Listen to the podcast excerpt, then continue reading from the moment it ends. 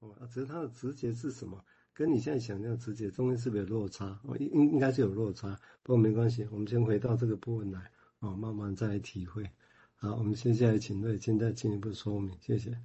嗯，好，那我我就把第二个临床的片段也贴在留言板哈，我嗯我就呃把它念一下内容哈。那第二个临床片段一样是 Beyond 的文章里面哈，他写的，他写说病人抱怨他睡不着哦，表现出一个恐惧的迹象，然后病人就说不能再这样下去了，好，不连贯的一个言论给人的印象是哈，他表面上是说他不能呃就是不能。没有办法再睡更多了，没有办法得到更多的睡眠，哈，就像是，呃，如果他睡觉的话呢，会发生某种灾难，哈，那也许呢，有点类似像是一种精神错乱的一个现象，好，在上次的一个晤谈的时候呢，呃，Beyond 告诉这个病人说，哈，对于他没有办法失眠这件事情呢，他的诠释是说，他很害怕说，如果自己睡着的话，哈，就会做梦。好，但是呢，呃，病人否认了这一点哈，但是还是表示他没有办法想下去，因为他是湿的哦，不晓得这个湿是什么意思哈，湿湿的。好，那别让听到了就就说，哎，你用诗这个词来表达一种对对一种好像对软弱或者多愁善感的人的一种蔑视哈。那不知道为什么，这也许有一个文章的脉络吧哈。那病人他不同意。他的诠释啦，并且说刚好相反，好，那 Beyond 就后面呢就说，根据他对这个病人的了解，哈，就说他在这一点上的纠正呢是是是有效的，是对的，好，但不知怎么的，好，他的对于 Beyond 对于诗的联想是好像是一种仇恨还有嫉妒的一种表达，比如是呢啊在。幼年好童年时时时光的时候，例如说尿尿 好，这尿床这件事情本身就是对客体的一种攻击啦。好，那不是说所有的孩子尿 尿床都是攻击，不是这个意思啊，就是说潜在哈潜意识里面好有这个湿湿哈，他在讲到的是是一种攻击的感觉。好，那病人刚好提到了这个湿哈，那因此呢哈，Beyond 就说呢。所以，除了他表面上所看起来那种很恐惧之外，哈，还有害怕睡觉的问题，哦，因为对他来讲，哈，他一睡着，基本上就是不是控制的状态，我们意识必须要放下才能够睡着嘛，哦，所以这一种完全放弃去控制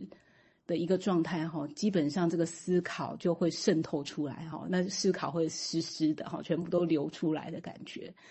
是这样子一步一步在联想呢，所以这样子的一个联想也表明了哈，好像是呃他哈这个病人呢哈，他觉得哦来自于我所说的话哈，包括我的诠释呢，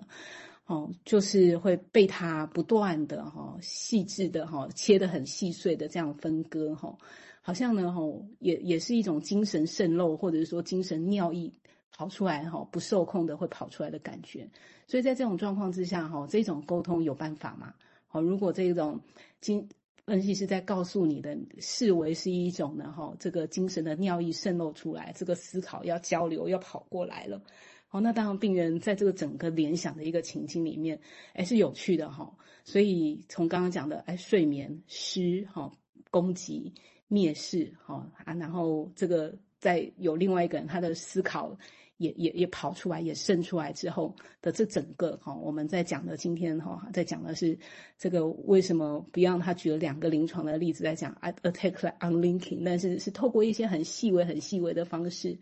好来来来做一个呃跟读者或跟跟看看文章的人做一个思路上的一个沟通了哈。好，那呃讲完之后呢哈，就 Beyond 这样跟这个病人讲完之后呢哈，病人就说我现在是干的了哈。那 Beyond 他就回复他说：“哎，哎，你现在很清醒哈，能够思考哈，然后这种良好的状态，虽然只是一种不稳定的一直一一个维持而已哈，好，蛮有趣的哦。这个片段先到这哈，谢谢。OK，可能需要说明一下哈。第一个，第一个来讲，就是他这里讲，我们现在在读这篇 unlinking 跟攻击，指的都是 unconscious，不是表面上看。”所以应该是 unconscious 潜意识，所以呈现出来的样貌是很多样的哦，很多样的哦。在这个这一点大家知道，也就不会马上让你觉得这一定就是攻击，所以需要有一个分析的过程哦。我想这个很重要。那另外一个就是他这里所讲的 case，因为 Beyond 开始成他成了分析师之后，就开始真的真的是接当初前面的人不太接的，以前能接的都是 neurosis 万能症的 case，他接的真的是 psychosis，就是所谓的精神分裂 schizophrenia 病人，这个完全不同哦。所以你看他现在用了这比喻啊、诗那样，你会觉得很奇怪。一般会对，因为他接的是真的是这种 case，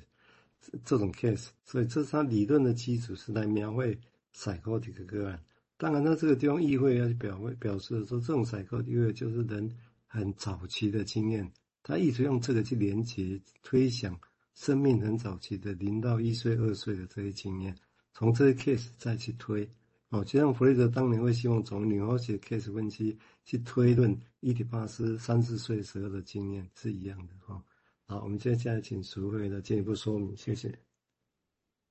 好，那诶，刚才这个个案蛮有趣的哈，就是他不太敢睡，因为他怕做梦。那那个 Beyond 给他的诠释就是那个，诶，你害怕做梦。现在 Beyond 的他的理论的一个假设。他是觉得说那个梦的工作啊，那反而能够让那个意识跟潜意识的材料变得比较容易理解，所以在 Beyond 的部分，他会觉得梦工作是重要的。那有时候个案的一些动作啊，或是一些呃片段的诠释，有时候如果你把它当成梦工作来思考的时候，反而是你可以成为一个比较有功能的容器，可以把这个东西稍微装进来。那所以我觉得在在想那个 Beyond 为什么讲湿的，然后最后个案可以讲干的，我觉得刚才真的是在一种比较潜意识的沟通。那我刚才也想到就是那个负向的移情啊，就是那个客人讲到那个就是当个案对你有些负向的移情，比如那个湿就是像那个孩子的尿，那可能是对母亲的一个怒气的攻击的时候，那那分析师可以把这个部分讲出来，那于是个案的那个。怒气可以透过一种被被比较潜意识的被理解的时候，那于是他感觉到这个攻击并不会好像在分析师那边有分析师的愤怒被反击回来，那好像他比较能够接受这个湿，然后也能够让它变成干。那我觉得这是一个个案自己身上的一个转化的过程。好，到这边。因为因为瑞清准备这个几乎可以，我们当看几乎可以成为一篇论文了哈，所以其实。有点长，不过我想我们讲多少就算多少，因为这些都蛮重要的概念。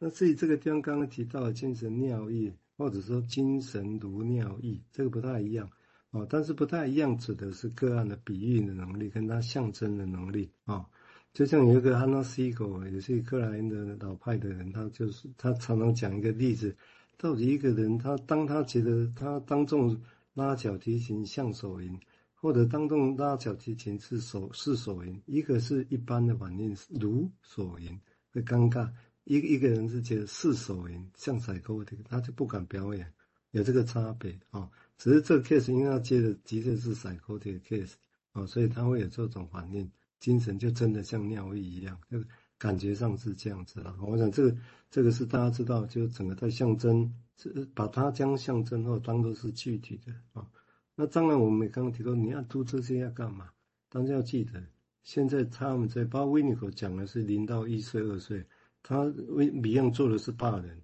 是赛博这个经验，他理论是这样建构起来，都意图要去逼近比弗雷德讲三四岁的方式情节，要把事情经验推到更早去啊，大概是这样的意思。然后，我们请瑞金再进一步说明，谢谢。好，那呃，就是我们刚刚讲到说，这个这个文章是一九五九年的文章嘛，哈，那我们来看一下前四年，哈，也就是在一九五五年的时候，呃，这个要稍微讲一下，是因为呃，因为这个文章，我们今天读文章是它后面等于是四年后，呃，Beyond 写的这个文章，哈，可是，在四年前他发表过一篇文章，然后。并且在两天后，温尼卡就写了写了写了一封信，告诉他哈，他的想法其实是不同于 Beyond 的的看法的哦。那之后呢，哈很多人推论说，因此呢，哈，有了我们今天哈这个看到这个 Beyond 他 Attack on Linkin 的这个文章里面有很多这个维尼卡的影子存在，在想说，哎，是不是那个两天后的那一封信呢？哈，其实有影响到他的一些想法，哦，所以我就今天后面的时间就快速的讲一下，哎，那他到底在那个当年一九